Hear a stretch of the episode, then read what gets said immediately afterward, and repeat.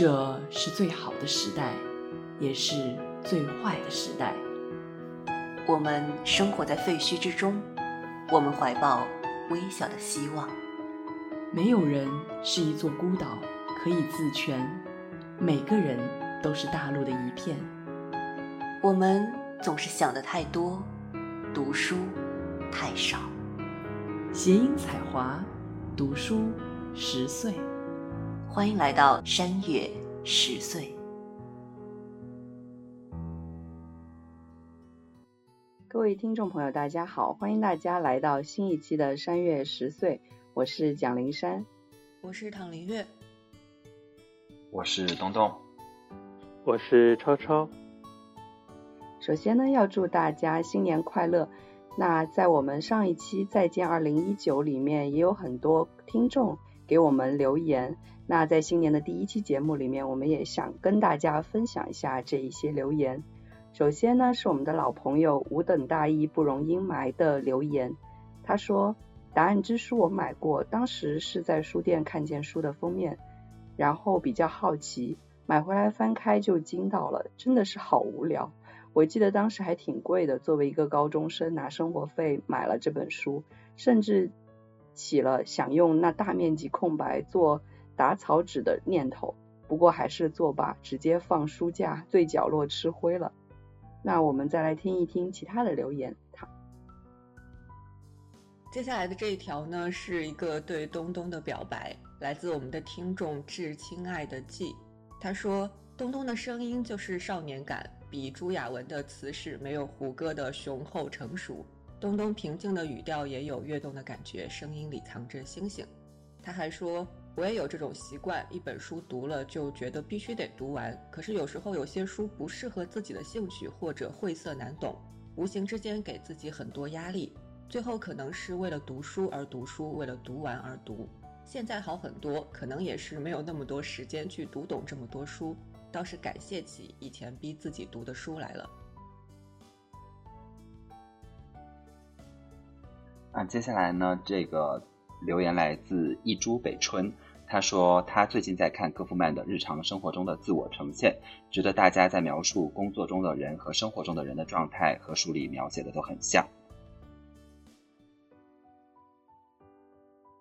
这里还有一则来自听众星宇羊群的留言，他说道：“听山月十岁两年多了，很喜欢这样几个朋友在一起聊聊书，说说生活，戴上耳机。”就好像和你们一同围坐炉边，听你们交谈。我想，这样平等的交谈就是少年感的体现吧。新的十年，祝山月十岁的各位能顺心如意，也希望能一直有山月十岁的陪伴。另外，这位听众还给我们推荐了几部动漫。他说，动漫的话也想推荐《Baby Blue》、《横滨购物记行》、成年女性的动画时间、《稻子与哈金》、《绝望先生》系列。非常感谢大家给我们的留言。接下来呢，我们就要跟大家进入今天我们要给大家介绍的作者了。山月呢，从开播以来很少会介绍拉美的作家。这个事情呢，主要还是跟我自己的一个阅读习惯跟研究内容有关。我自己其实就比较少读拉美作家，只读过最经典的那几个。那在山月里面呢，我们只推荐过一本拉美作家的小说，就是。普伊格的《蜘蛛女之吻》，那这本书也是当时一个研究拉美文学的同学给我推荐的。然后就是印度裔英国作家奈保尔所写的《米格尔街》，因为米格尔街本身呢是在特立尼达，也就是中美洲。除此之外，我们就真的没有在山岳里面介绍过拉美的文化了。所以今天我们想跟大家再次来到拉丁美洲，介绍一。一位极负盛名的拉美作家叫做胡利奥·科塔萨尔。科塔萨尔与普伊格最大的不同之处呢，或许在于科塔萨尔是拉美文学爆炸运动的四大主将之一，而普伊格不属于这个文学阵营。拉美文学爆炸是发生在1960年代至1970年代之间的文学运动，在那期间，一大批相关拉丁美洲作家的作品流行于欧洲，并最终流行于全世界。四位主将除了阿根廷的科塔萨尔之外，还有墨西哥的卡洛斯·富恩特斯、秘鲁的马里奥·巴尔加斯·略萨以及哥伦比亚的加西亚·马尔克斯，当然还有我们经常听到的博尔赫斯。这些作家受到欧洲和北美现代主义的影响，同时也秉承了拉美先锋运动的衣钵，向拉美文学的传统套路发起挑战。他们的作品带有实验性质，并且十分政治化。一个评论家拉杰尔德·马丁写道：“毫不夸张地说，在1960年代，南方大陆上有两件事比其他所有事情都更具有影响。首先是古巴革命对拉丁美洲和第三世界的广泛冲击。”第二件便是拉丁美洲文学爆炸，它的起伏与1959年至1971年古巴自由观念的兴衰息息相关。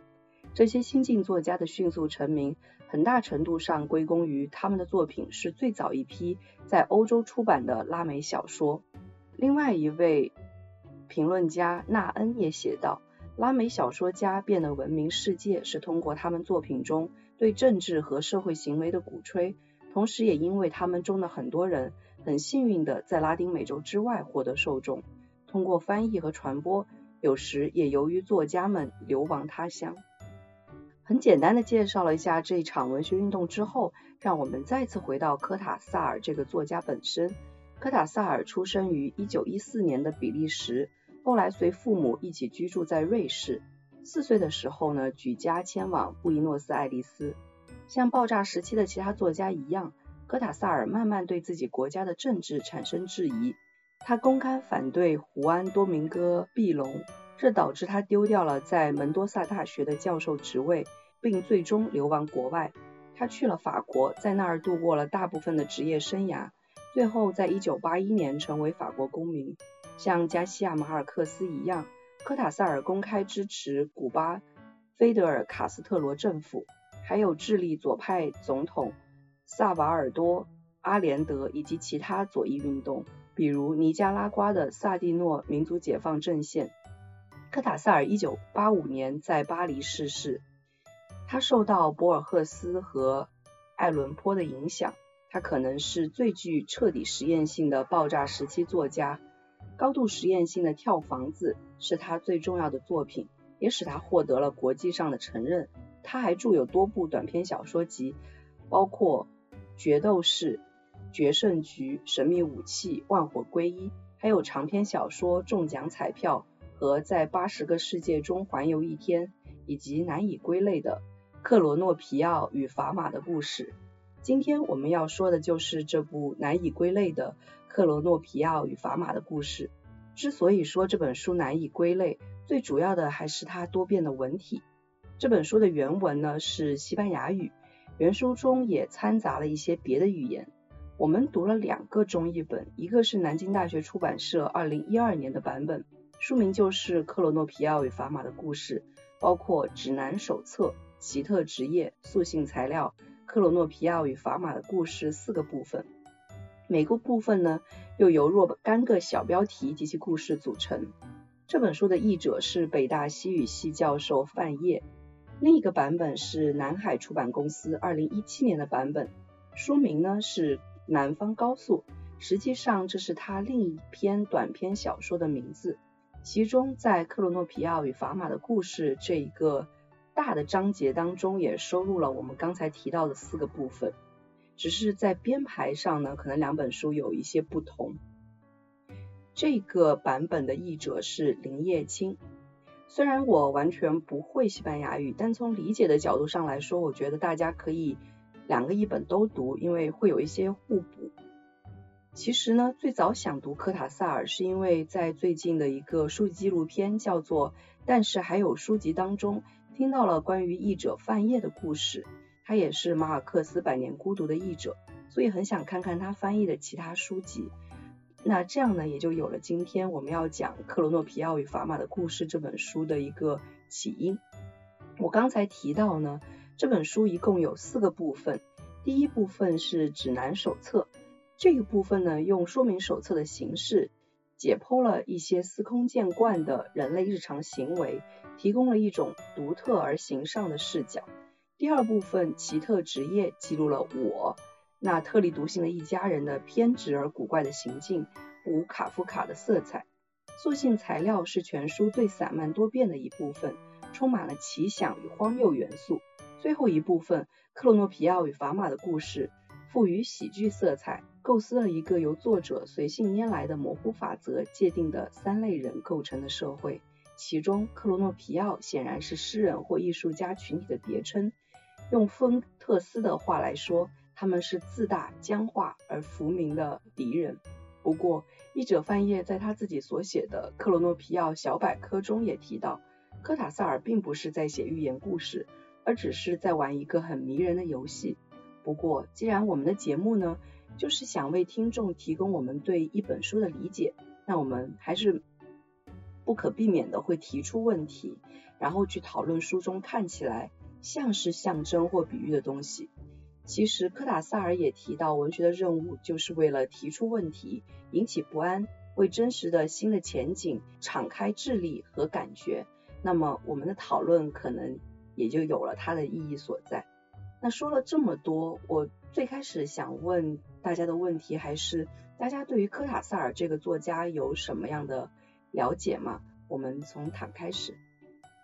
其实我最开始想读科塔萨尔，是因为看了《巴黎评论作家访谈》的第二集，里面科塔萨尔提到自己是怎么创作短篇小说的。他说，在酝酿期，我的梦对短篇小说里接下来会发生什么事充满了指涉和暗示。有时整个短篇的内容都出现在一场梦里。在写作的时候，他说他常常不清楚结局会怎样，但是随着故事的推进，突然之间他就看到了结局。那其实我是被他的这种描述吸引，想去体验一下一个梦境一样的小说是什么样的。同时呢，也是因为有一些我很喜欢的拉美作家，他们都对科塔萨尔极为推崇，所以我就开始了我的阅读。那我们今天读的这一本《克罗诺皮奥与法玛的故事》呢，其实我看有很多评论都说看不懂。我觉得这本身不是一本可以用日常我们习惯的规范去解读的书。除了这本之外，它的很多故事啊都是。虽然来源于日常生活的场景，但是故事的展开是往往会出乎我们的意料。在生活中，我们可能不会去在意上楼梯的方式，不会去追踪一根掉下的头发，不会关注一份日报的最终归宿，不会去想象一些看起来莫名其妙、简直不能称其为工作的工作。但是在科塔萨尔的笔下呢，他往往都是从日常发端，去打破规则，挑衅常理，让幻想或者是梦境。入侵现实，甚至会用各种方式让现实陌生化，所以我们可以跳脱出来，来重新审视这个世界的一切。更妙的一点是，这个打破、重塑、重新审视的过程，作者是邀请读者一起参加的，是读者阅读的想象与作者写作的合谋。这也就真的会让每个人阅读之后都会有不同的答案。所以，如果大家想读的话，除了这部集子之外，可以再看看他的其他短篇作品。我觉得风格还是挺不一样的，可以有一个更全面的认知。最开始看到科塔萨尔的作品应该是《南方高速》这个短片，从这个短片去读了那个《万火归一》这个集子，然后读了《秘密武器》这个集子。其实读的本身不多，这两个集子合共加起来可能有接近十个左右的短片，然后。刚才灵山讲的第二个译本，实际上就是收录了包括这两个集子，再加上我们今天要聊到的整个三个集子合在一起的。那这两个集子其实和我们今天会聊到的这个区别还蛮明显的。在读《南方高速》的时候，我没有感受到就是很迷茫的感觉，但是这一次在读克罗诺皮奥和法玛的故事的时候，就会觉得这个和它比起来可能更加的就是散漫，然后更加的可能任性一点，就是有这样的一种感觉。然后我觉得像《南方高速》等等这几个短片给我的感觉，就是在一个比较短的篇幅内迅速的展开故事的发展，然后让你在很短的时间里面就是马上的读到一个很有趣的，或者就是发展很出乎意料，或者有。某种指向意味的这样的一个故事，那我觉得这几个集子里面的故事，其实给了我还蛮丰富的这样的一种阅读体验的，这是我的一个感觉。其实刚刚躺跟超超所讲的都是科塔萨尔非常不同的一些面相。今天我们读的这本书，确实就是一本充满了想象力的书。可能每一个人去读，都会有完全不一样的想法。很多时候，确实也不需要我们给很多很多的解释，有时候只是让你放飞自己的想象力。所以，我们这本书还是想更多的跟大家分享，在阅读过程当中。我们所看到的，然后可能会有一些解读。我想进行的一种形式就是，既然这本书有四个部分，那我们就挑出每一个部分当中大家印象比较深刻的一些章节。首先从第一个部分指南手册开始。既然这个部分叫做指南手册，那我想问一问大家，觉得哪一个指南最有趣？然后你觉得它有趣的原因又是什么呢？我们从东东开始。整本书对我来说的感感觉就是很多部分我都没有太读懂，然后，所以我只能从我略微读懂的部分里面选择一些我觉得有趣的。然后指南里面，我觉得我读的最明白的就是爬楼梯指南，因为它就是描述了一个非常简单的怎么去爬楼梯的这样的一个过程。但是确实就像唐之前说到的，没有人会去思考说。爬楼梯这件事情是怎么发生的？你是怎么去做的？因为这是一个再正常不过，好像我们是与生俱来的一种技能，我们也会把就是楼梯这样一个建筑形式当做是一个与生俱来的一所有人就会的一个东西，但实际上它不是。然后我们这个技能也不是与生俱来的，所以作者通过一种巧妙的语言描述了之后，我觉得还是挺有趣的。当然，也这是我读就是这一部分，就是关于指南部分。开始就是找到一点感觉的起点吧，所以我会觉得它最有趣。当然，就是罗马灭夷指南这一部分，我也会觉得很有趣，就是因为它很有想象力。就是它的缘起，就是你就会去想，我们为什么要去灭夷？第二，就是为什么发生在罗马这个地点？然后作者在一个很短的篇幅里面，就首先告诉了你这个问题，就是说你为什么要去灭夷？就是因为传言蚂蚁会把罗马吃掉。然后后面他就告诉了你，就是。这个灭蚁的这个方法，但是这个灭蚁的方法就和前面我刚刚讲到的，就是上楼梯指南这件事情其实差别很大。就是上楼梯指南，它是一个很现实的，就是准确的描述说，哎，这是一个怎么样的过程。但是罗马灭蚁指南却不像是你在生活里面会想到的一个这样的场景，而且就是那个他提到的操作方法。听上去也不那么的有可操作性，所以就是这也是就是可能他前面讲到的他的作品，即使在一个这样的小的短篇集里面，也会呈现出很大的风格的差异。嗯，不能说最有趣吧，我最喜欢的是恐惧方式的指南及实例，因为我平时就是一个被迫害妄想症患者，日常就会有无数的那种幻想。简直就是网上那种暗黑系漫画的合集，所以这个指南就很合我的恶趣味。比如说里面写到，有一位商务旅行者开始左手腕疼，就在手表下面的位置，刚撸下手表，血就涌了出来，伤口处赫然一排极细密的牙印。看到这的时候，我就感觉我戴着表的手瞬间就一抖。还有一则是说，在苏格兰的一个镇上出售的书籍中都藏有一张白页。如果有读者在下午三点翻到这一页，就会死去。那如果说手表那条像是都市恐怖片里可能会出现的桥段，那这条其实给我感觉很像是博尔赫斯某个短片的开头。但是在这里，它就没有然后了，留下的就是大片的空白。那这个空白就是提供给读者参与的空间。所以如果顺着作者的脑洞，我们会迸发无数新的想象。当然，我喜欢这个指南，并不是因为它恐怖。而是因为在这么短的篇幅内，它既有对日常生活的解构重组，也有对一个全新幻想世界的建构，我觉得都蛮好玩的。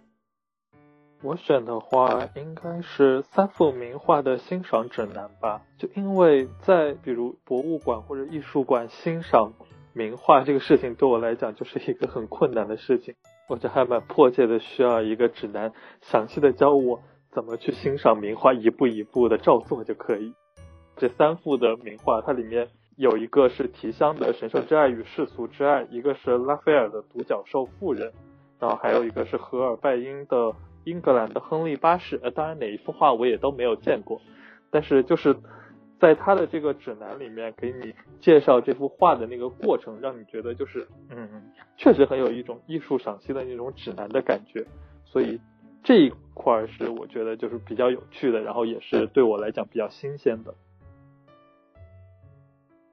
我其实很惊讶，没有任何人提到哭泣指南。但是我自己读这些指南里面，我是觉得哭泣指南是一个让我想跟着做一做的那种指南，就真的很像指南的感觉，因为它应该告诉你如何去做某一件事情。是一个很短的篇目，最后一段他写到哭泣时，双手掌心向内，得体的遮住面庞。我当时就有照做，然后我在想，哎，好像我哭的时候很少会真的掌心向内遮住面庞的哭。然后他说，孩子们哭泣时会用衣袖遮脸，而且更多的可能是要躲在房间里面的一个角落。然后我在想，哎，我小时候哭的时候会这样吗？就是他所写的这一些日常生活中的行为，是不是也是我会这样去做的？就是这是我读指南的时候会在想，那我跟他有什么一样地方，有什么不一样的地方？所以读指南的时候，我会觉得这种感觉特别有意思。那说了第一个指南手册这个部分，我们再来看一看第二个部分，也就是奇特职业。奇特职业相对于指南手册，它其实篇幅是差不多的。在奇特职业这个部分当中呢，就是有一家人，然后他们有各种各样很怪诞的行为。我想问一问，他们的这些行为当中，有哪一个让你特别想发问？你又会想问这些家人什么样的问题？然后，如果提出了这样的一个问题，你又会给一个什么样的答案呢？有点像自问自答的感觉吧。那我们从躺开始。我最想发问的行为是头发的失而复得里的行为。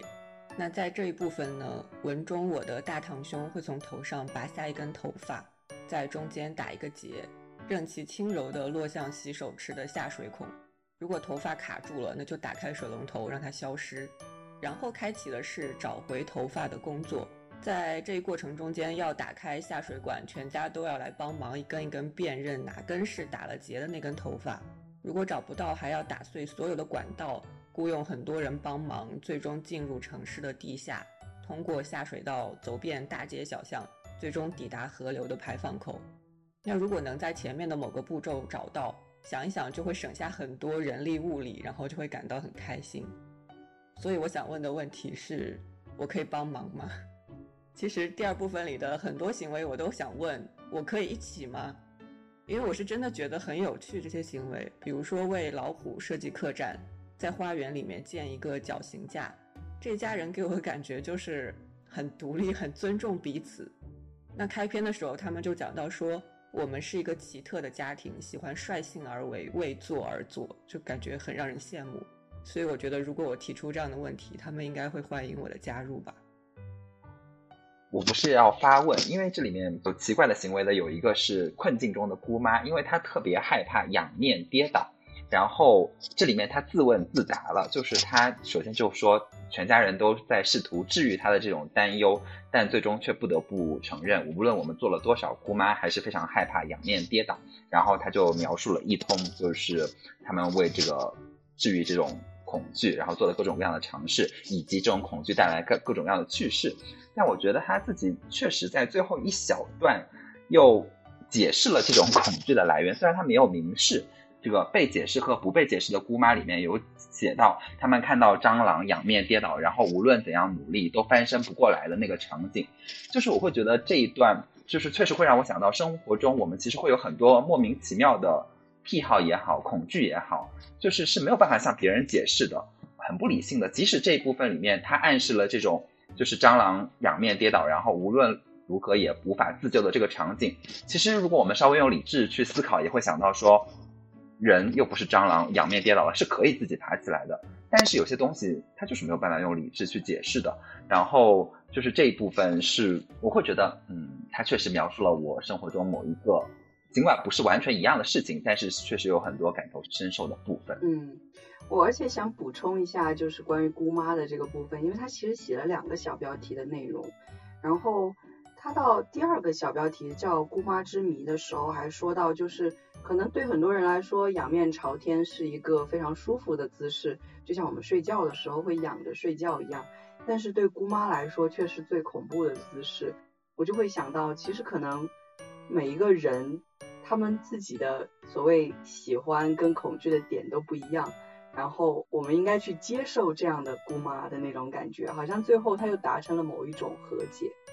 那我们再来听听超超又有什么样的想法？我也是超喜欢头发失而复得这一篇，就是觉得这件事。是真的有够无聊，就是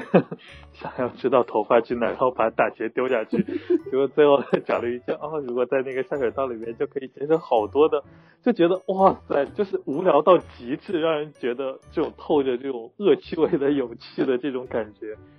所以这个也是我最喜欢。然后我特别想问他们的问题，就是要不要在。下一次再研究一个新的课题，比如就是吃一下金针菇，然后就是第二天上完厕所之后，我们再去追随金针菇的步伐去寻找它去哪里了。就在这整个的这一个奇特行为的开篇，他们其实有讲到，他们说他们是一个奇特的家庭，因为在这个国家里，人们做事情要么出于义务，要么出于炫耀，而我们喜欢率性而为，为做而做。喜欢毫无用处的模拟，会觉得就是这个毫无用处这个词用的实在是太棒了，真的是做这种毫无用处的研究，但是就是一板一眼，然后从头到尾非常复杂、非常系统，就觉得非常有意思这样的一个行为。其实我也蛮喜欢头发失而复得的，而且我觉得我自己很有可能会像躺一样想帮忙，因为我也很好奇，我每天掉了那么多头发，他们到底最后去了哪里？可能就在下水道里面。我自己想说的可能是虎战这一个小标题下的故事。我当时一开始有的一个问题就是老虎到底有没有什么指涉？到底老虎是谁？但是读到最后就觉得自己问这个问题又陷入了那个想追求意义的那个一个漩涡里面吧，其实也没有多大的意义。另外一个觉得特别有趣的点就是他用非常庄重的词汇。讲了非常日常的琐事，其实你就是给一个，如果把老虎想象成一个人，你其实就是给一个人提供了一个住宿，然后会考虑方方面面的问题，有情感上的、伦理上的，然后最后的结果是你准备的很周到，然后大功告成，你真的给老虎提供了住宿。但是在这个过程当中，他用的词汇都非常的像是在讨论文学或者哲学的很高大上的问题，比如说有这么一句话。他说：“为老虎提供住宿，接近于全面的相遇，直面一种绝对存在，微不足道的因素就足以影响到平衡。而我们付出的代价如此高昂，因而，在住宿达成后的短暂时刻里，我们激动不已。它的完美仿佛促成了我们自身的完美，抹出了虎性与人性的区别。这一切都发生在单单一样静止的运动中：晕眩、停顿与抵达。”老虎、家人、住宿都不复存在，而存在者为何无从获知？一种不属于这肉身的站立，一种居中的时间，一根连接柱。就是你读这些话里面，就会觉得啊，它应该有很深的意义，我们要去挖。但是读完之后又会觉得，为什么要去想它很深的意义呢？就会有那种非常矛盾的心情存在。所以我就读这一篇的时候，感觉特别明显。那。我们刚刚呢有读了第二部分的这一些奇特的职业，接下来就是第三部分塑性材料这一个篇章。我其实读这个篇章的时候，最想问的问题就是，到底什么是塑性材料？然后哪一篇到底符合你对塑性材料的理解？我们先来问一问塔是怎么想的。因为我有查说什么是塑性材料，然后我看到百科上面写说，塑性材料指的是在外力作用下虽然产生较显著变形而不被破坏的材料。所以在我的理解里，塑性材料就是有一种很有韧性和可塑性的感觉。那塑性材料这一部分整体，它是书里面最多变的一个部分，所以我觉得从这一点来说，标题还是很恰如其分的。那如果要从塑性材料这个角度去选的话，我觉得水滴的陨灭是蛮符合的，因为水嘛本身就是 很符合这种感觉，就是天下莫柔弱于水，而攻坚强者莫之能胜，以其无以易之。那在科达塞尔的笔下呢，他描述了有很多个不同的小水滴，有坚强的紧紧扣住那个窗台和整个世界对立的反抗者，但也有自杀者和马上放弃者。不过，克塔塞尔并没有对这不同的水滴做一个什么道德判断，也没有给出说哪一种行为就结局就好或者是坏，没有给出任何这样的判断。他只是把下雨这样一个普通的场景放大了，在科塔塞尔的注视下面，就是下雨这样一个普普通通的场景都会充满了生命力。这一篇我也蛮有印象的一个原因，是因为我因为对照着看了两个译本。然后相比于范晔翻译的《雨滴的陨灭》，其实我更喜欢这个林叶青翻译的《雨滴的粉身碎骨》，因为我觉得这个翻译特别有一种让你觉得，哎，为什么雨滴会粉身碎骨？明明雨滴就只是一滴水滴而已，它怎么会粉身碎骨呢？就会给你这样的一个疑问。但是你读的时候就会觉得，啊，确实是粉身碎骨。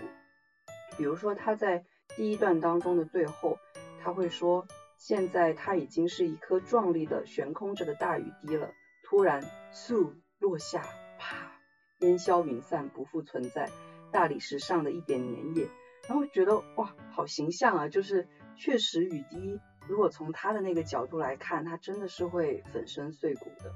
所以这是可能我想补充的一个小点吧。那我们再来听听东东，你的想法是什么？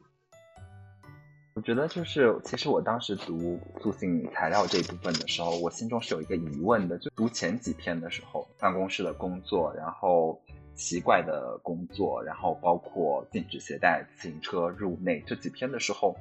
我当时就会有一个想法，就是因为塑性材料指的是它有韧性，然后它可以受到外界的强力的冲击，然后不变形，就是不被破坏，然后可塑性很强。但是我又会觉得前面这几部分。明明描述的是一种很刻板，就比如说第一部分就是办公室的工作的时候，他就说他的秘书是很会依样画瓢的履行职责的那种人，这而这样做就意味着越界。然后比如说仅仅为了取出一根可怜的头发，他就会将五根手指都插进牛奶杯里面。然后后面，比如说包括禁止携带自行车入内，他也描述了一个很奇特的现象，就是为什么会单独把自行车这件事情，确实虽然带自行车到某个场合是很张扬，然后很明显，但是为什么会莫名其妙禁止自行车入内，也是一个很奇怪的事情，就会让我觉得，嗯，这一点不符合塑性材料这样一个特质。但是如果从躺刚刚说到的说，塑性材料意味着多变，而在整个这一个。部分里面就是描述的各种各样奇怪的工作也好，奇怪的内容也好，他们是多变的。那确实，我觉得这一部分是很符合塑性材料的感觉。我就就着东东的这个问题来说一说我自己对于塑性材料的理解好了，因为我觉得塑性材料它指的是一种可能性，然后这种可能性可能是你日常生活当中突然想到的一些想要去叛逆的感觉，因为。科塔萨尔自己，他其实在联合国教科文组织有多年的一个口译的工作，所以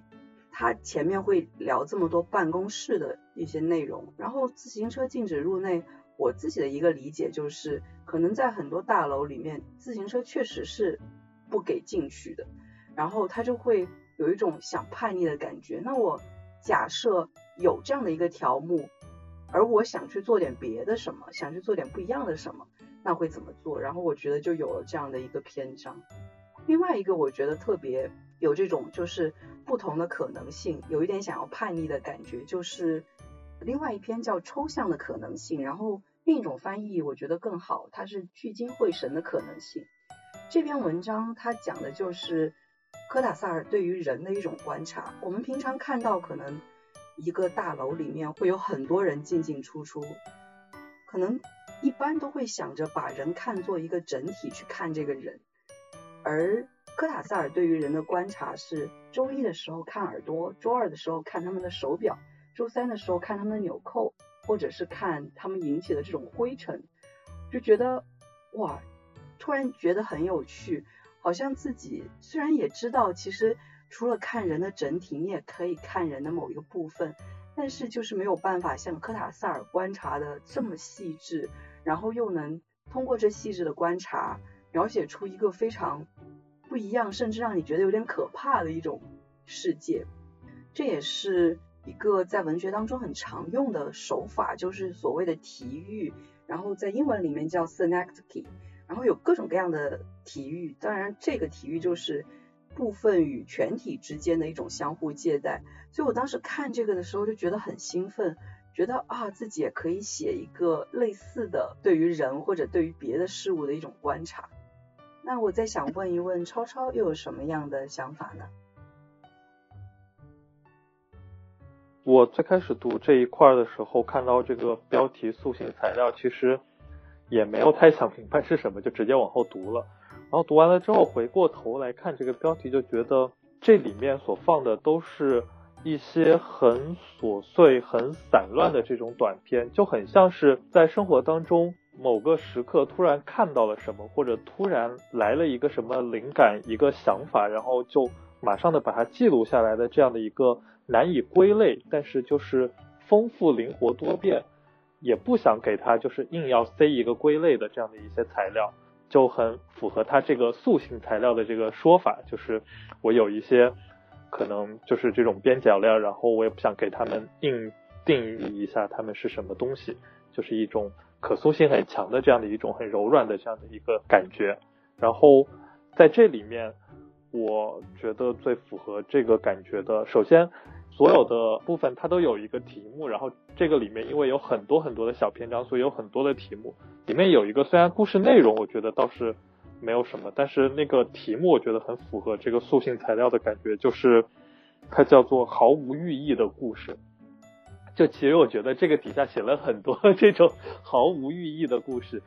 就是不是有意义呢？不知道。你可以在里面去试图去找寻有没有对应的这种隐喻，有没有对应的这种他想要表达藏在这个故事的文字深层的这样的一些含义。但是呢，反正每一个故事也都是这么的简短，有的短的也就数百字。那里面是不是真的一定会有意义？谁也没有办法保证。所以我觉得就很符合这个题目，毫无意义的故事就很符合塑性材料这种感觉。然后另外一个就是我觉得从内容上很符合的，就是刚才林珊所讲到的这个抽象的可能性也好，还是叫那个聚精会神的可能性也好，就反正是这样的一个短片。当然林珊也给大家介绍的，就是这个短片里面具体所讲的内容。这个短片就是讲了他周一、周二、周三从不同的角度去观察之后，然后。把同样的他的办公楼里面的景象写出来了，就是三天所不同的这样的他所看到的样子。那我觉得其实这里面的很多故事也是反映出来的这种，就是我通过不同的观察的方式或者角度，或者我看某一些局部等等，就是这里面的故事就是来自于各种各样的这种不同的观察方式所得到的。它可能大部分都是在生活里面，就是某一个角落正在发生的，可能平淡无奇，但是你换一个角度看，或许就是很有意思的一个故事。那么把很多这样的故事罗列在了这个塑性材料里面。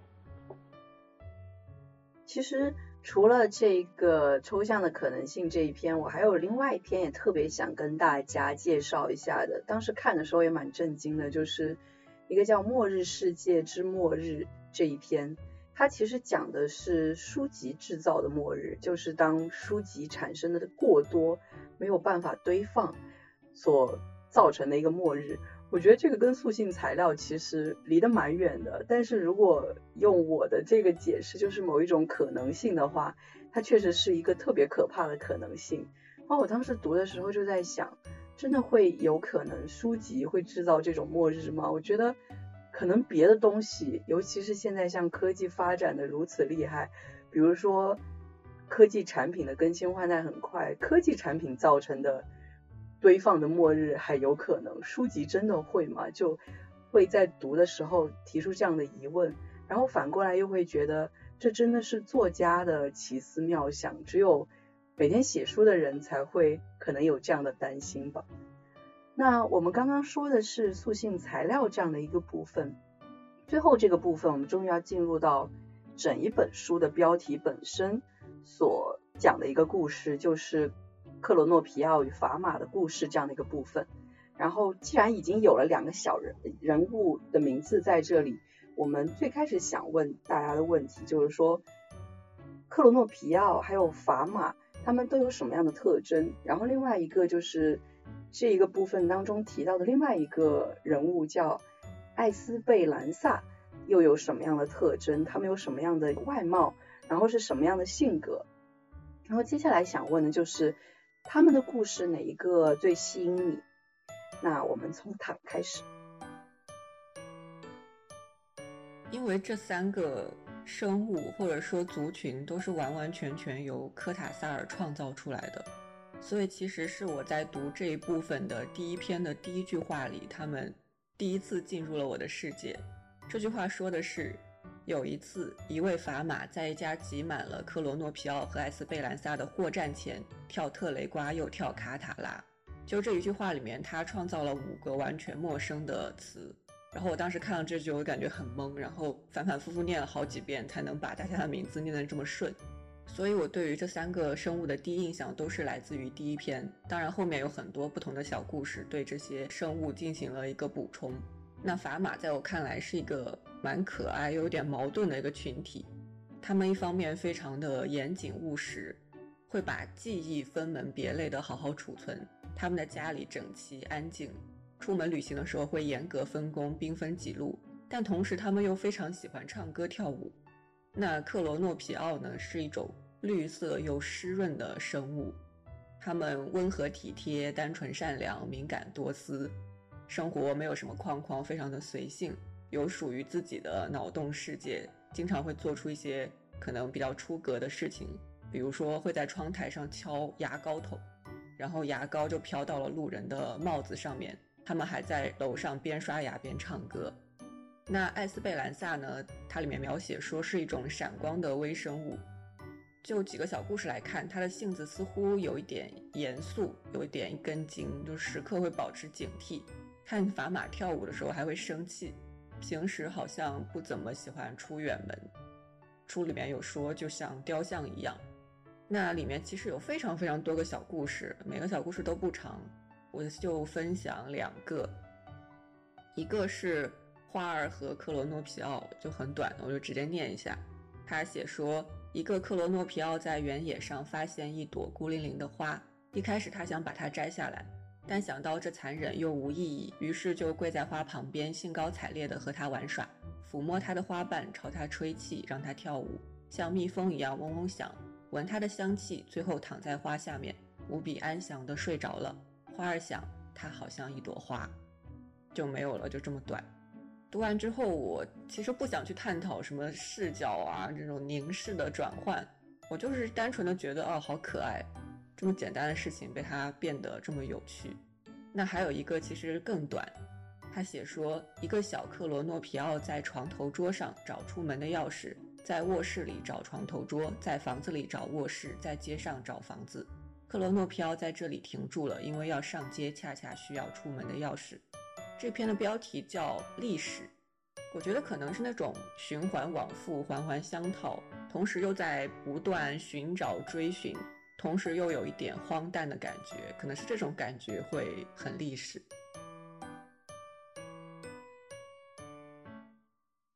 我其实也特别喜欢那个《花儿与克罗诺皮奥》，我觉得它的结尾就是哎，这样哦，也对，确实花会觉得你在这里又舞又蹈的，然后笑来笑去的，不就是一朵花吗？我就觉得。读到那里就会觉得想笑，然后觉得很开心的感觉。那我在想问问东东，又是有什么样的想法？就这部分其实是我最喜欢的，这部分就很像是。我小时候喜欢看的宠物小精灵，就你把它想象成宠物小精灵的那个世界里面，就是首先他会介绍啊这个小精灵什么属性，然后它的特色是什么，它说什么话，它居住在哪里，然后这个每一篇故事好像就是在介绍这个一样。然后刚刚唐已经说到了，就是白马就是性格是那种很严谨的，然后比如说去旅行前他要调查清楚，然后要写文书，然后会严格的保存记忆，但另一方面。他们又是喜欢跳舞的，而且好像给我的感觉是在这个世界里面，法马是特别多的一种物种。然后克罗诺皮奥呢，就更有这种小精灵的特色，因为他们说话的时候就打招呼的时候就会说克罗诺皮奥，克罗诺皮奥，就很像是皮卡丘彼此说话之间说话就会说皮卡丘，皮卡丘。艾斯贝兰萨呢，就是唐宇刚刚也说到，他们是在空气中的闪光的微生物，然后他们又很严谨，而且他们还有一个特点，就是他们会因为一个错误的单词而入侵克罗诺皮奥的善良的心。然后这里面就是像呃，其实灵山在最最开始的时候有讲到，有一部分人会解读说克罗诺皮奥是人类里面的诗人这样的一种特质，因为他们很浪漫，然后有一颗善良的心。但是就是作者本人并不想让让大家去这样具象化的解读。然后如果说这里面故事，其实我都还挺喜欢的。然后这里面其实有。最前面就因为就是要介绍人物的个性嘛，他在最早的时候他又介绍了克罗诺皮奥的喜悦，然后里面有讲到他就是他们打招呼的这个方式，然后讲到他的喜悦，然后我觉得他悲伤这一段是更有趣的，我就讲一下这一部分吧，就也很短，我就直接念好了。克罗诺皮奥的悲伤，在月亮公园体育馆的出口，一只克罗诺皮奥注意到他的手表慢了，他的手表慢了，他的手表。悲伤的克罗诺皮奥面对着一群砝码。十一点二十分的砝码们在克伦特斯大街上行走，而他绿色的湿漉漉的家伙才十一点一刻。克罗诺皮奥沉思：天已经晚了，但对我还不像砝码那么晚。砝码的时间更晚五分钟，他们会更晚到家，更晚睡觉。我有一只手表，我的寿命更短，在家的时间更短，睡觉的时间也更短。我是一只倒霉的湿漉漉的克罗诺皮奥。前面关于就是这三个族群的生态，感觉东东和唐都已经介绍的很详细了，我就好像也没有什么要补充的。那我就说一下我比较喜欢的小短片吧。里面有一个短片叫做《钟表》，也啊也说短也不短，念出来好像也要一会儿。内容是说，就是砝码他是家里面有一台壁钟，然后每周都非常小心的为它上弦。然后克罗诺皮奥他们家就是。用一个阳记做钟，然后把阳记的柄插在墙上，他们就每天吃那个阳记的叶子，只要吃下它的叶子，他就知道现在是几点了。每天克罗诺皮奥就开始掰新的一轮叶片，到达阳记星的时候，已经无法再衡量时间。在中心无尽的紫色玫瑰中，克罗诺皮奥获得了巨大的喜悦，就把它蘸着橄榄油、醋和盐吃掉了，然后在窟窿里插上另一台。就觉得那样的场景就是特别的萌，然后家里的那个钟的那个位置就是窟窿上面插着一个阳记，就是一株蔬菜，大家可以想象一下，是拉丁美洲那边的一种蔬菜常见的吧。然后就每天掰下叶子，最后就把那个钟全部的周围都吃完了，只剩下中间的一个芯儿，就把它蘸着酱吃掉了，然后换了一个新的钟，然后再配上刚才东东所讲的那个小精灵的那个感觉，就觉得特别的萌。然后给我的感觉就是这里面好多短片都是透露着这种就是很萌的感觉，但是里面也有一些就是看起来和萌相去甚远的短片，就是其中有一篇我印象还蛮深刻的，就是手绢，这个倒是挺短的，我可以完整的念一下。手绢讲的是一位砝码很有钱，有女仆服侍，这位砝码用完手绢就扔进废纸篓里，再用一条又扔进纸篓。他把所有用过的手绢都扔进纸篓，用光了就再买一盒。女仆捡起这些手绢自己用。由于砝码的行为太令人惊异，有一天他终于忍不住问道：“手绢真的有必要用过就扔吗？”大傻瓜，砝码回答：“你不该问的。从此以后，你要洗我的手绢，我就不再花这笔钱。”就是突然就是没有了那个萌的感觉，就这里就突然感觉是不是在影射什么？就是和。资本主义或者什么就是消费什么有关的东西，突然又觉得，嗯，是不是里面有一些这种比较黑暗深层次的意思？像刚才也讲到，就是是不是其实这三个族群是有所指的，但是又没有那种明细的，或者说作者也并不希望大家就是把它刻板的去带入到某一个群体的那种意象里面，所以就是这个故事是不是又稍微感觉有那么一点点那个意味深长的感觉？其实我也是。读到其中的一篇，觉得它可能是有某种寓意的，然后也没有那么可爱了。就是有一篇叫一小勺，刚开始读这一篇的第一句话是觉得，呃，这美德好恶心啊，因为第一句话是说，一位砝码发现美德是一种长满角的圆形微生物。就是读到这一句的时候啊，天呐，长满角的圆形微生物听起来好像是那种发霉了或者怎么样。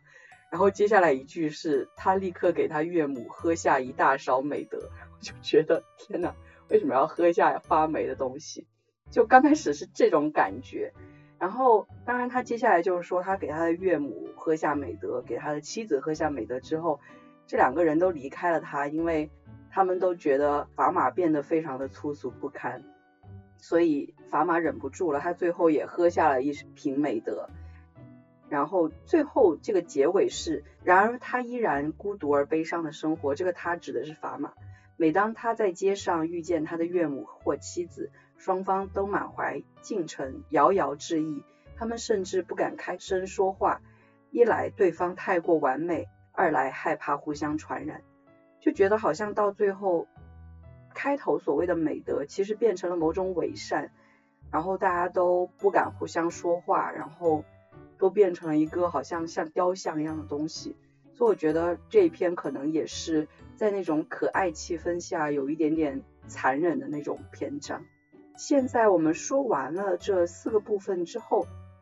我们再想整体的看一看这本书。最开始在整体看这本书是想跟大家讨论说，大家觉得读完这整一本书，觉得里面有什么样的文体或者是语言上面的特征呢？那我们从躺开始。因为这本书它分成了好几个部分，我们刚才也依次讨论了，所以其实内在还是有区别的。有一些就是短篇小说，有一些就更像是诗歌，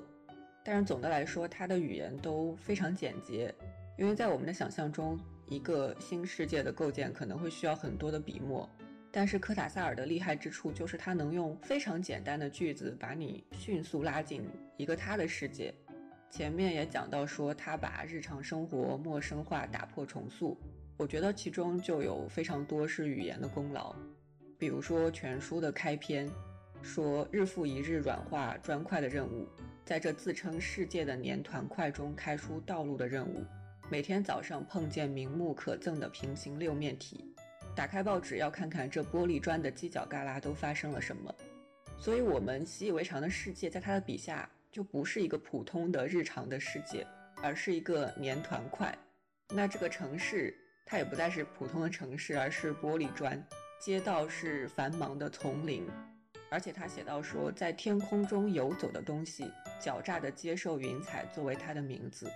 在我们原先的世界里面，可能世界啊、街道啊、云彩都是我们对于世界的命名，都是站在我们的视角和立场上的。但是在这本书的开篇，他就把我们这种熟悉的称谓给打碎了。相反的是，这些事物都有了自己的立场和视角，是世界在自称世界。是云彩接受了这个名字，所以等于是他通过简单的几句话就把我们习惯的规则给打碎了，也让我们更容易去接受一个全新的一个世界。简洁以外，我觉得还有跳跃，某种程度上造成了，其实对于读者来说的阅读障碍。就有一部分，我觉得其实我读起来就会在想这句话到底是什么意思，然后他又用了一些。不太寻常的一些表述，然后也生造了一些平常可能不太会见到的词语，就像刚刚唐说到的，设想出来的单个物种，这本身就是他自己设定的一个世界。但是在前面的部分里面，他的一些表述，比如比如说我前面讲到的这个呃上楼梯指南，正常的描写可能就会说你抬起一只脚，但是他偏偏不用这样的表述，他要说是你的腿的某一部分，然后。如果说可以称之为脚，所以他就会用这样的一些不寻常的表述，然后再加上嗯天马行空的想象，有一种诗歌化的特点，所以我觉得就是使得整体呈现出一种跳跃性。我觉得我比较同意党的观点，就是简练，但我觉得可能呃不是就是文字上面的简练，而是在构建一个短篇或者是一个就是。像后面的那种可能也算不上是短篇，就是这样一小段故事的这样的一个结构上面的一种简练，就是包括我前面觉得他的短篇小说给我带来的这个阅读体验好的地方在于，就是迅速的就进入到了这个故事里面，然后这个故事迅速的展开，然后迅速的收尾，就整个的一切都显得非常的精炼。像我们前面讲到的一些故事，比如说刚才唐举了就是开头的例子，那我举一下结尾的例子，其实结尾收的也是很精炼的。比我们前面提到的那些奇特职业里面，有一个是在院子里面竖绞刑架，那这个短片最后的结尾写的是：街上空无一人，远处有警笛声回响，幺零八路小巴士定时经过，我们已各自入睡，梦见节日、大象和丝绸礼服。像刚才东东也说到，就是有一些这个语言上有一些像诗歌的感觉，我觉得像这种结尾其实就是有一点那种诗歌的感觉。但是就是很多故事都是这样，用一个和前面的这个发生的东西或者意象有所照应的这种呃充满了想象力的这样的一个收尾，然后收的又非常的凝练果决，这个故事就是很短的时间里面你就把它整个的这个信息量都接收到了，所以我觉得这种。语言上的特点，或者说讲故事上面的特点，是这本书给我带来的一个很重要的感觉。跟着就是刚刚三位讲的，就是在范晔所写的这个小百科里面，有一个词汇是摇摆，就是 swing 这个，引用了科塔萨尔跳房子的一整段来说他是怎么写作的。其中有一段我觉得很有趣，就是他说他所写作的这些场景是模糊的。然后他觉得这些模糊的场景需要用语言去加以明确，他正是从这种模糊的阴影中出发去表达他想表达的东西。但是，一旦想表达的东西有足够的力量，就会出现所谓的摇摆。从某种上面来说，这个摇摆这个词也可以看成是某种跳跃。然后这种有节奏的摇摆，把科塔萨尔从表面拉出来，照亮了一切。于是就出现了句子、段落、纸页、章节，以至一本书，并且最后他用了一个比喻，他说他所写的东西就像受到抚摸的猫背，一摸就溢出火光，一摸它就躬身，所以好像是这种有一点节奏感、有一种跳跃感的东西，是他所写出来的东西。其实我们刚才讲了很多这本书当中非常有趣的一些描写跟情节，我想可能每个人都会有冲动写出自己的那些有趣的感觉。有一种方式就是去模仿别人所写的东西。我觉得我读完整一本这个克罗诺皮奥与法玛的故事，就非常有冲动想要写出自己的克罗诺皮奥与法玛的故事，或者写出自己的指南，写出自己的奇特职业，或者是写出自己的塑形材料。所以我想问一问大家，如果让你去续写一个故事的话，你会选择这四个部分当中的哪一个部分？然后你的小标题又会是什么？你又想写一个大概怎样的故事呢？我们从塔开始。其实我读完并没有要续写故事的冲动。我觉得这种打破日常的陌生化写作是一件非常危险的事情。它可以瞬间引爆大脑，但是大脑也会变得非常挑剔。那说实话，前三个部分看得多了，我确实会觉得有一点累。那最后一个部分呢？如果把克罗诺皮奥的世界写得太多太透，好像也就没有那么有趣了。所以如果硬要写的话，我可能会选择某个指南吧。此时此刻，我真的很想写一个滑雪指南，因为今天我去滑雪，然后。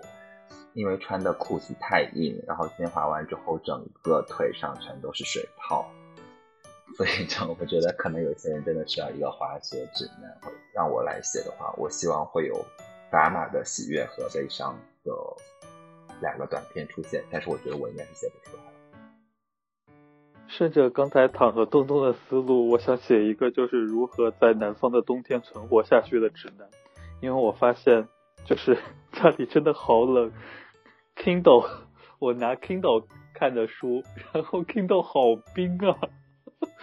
我今天是戴着手套拿着 Kindle 看书，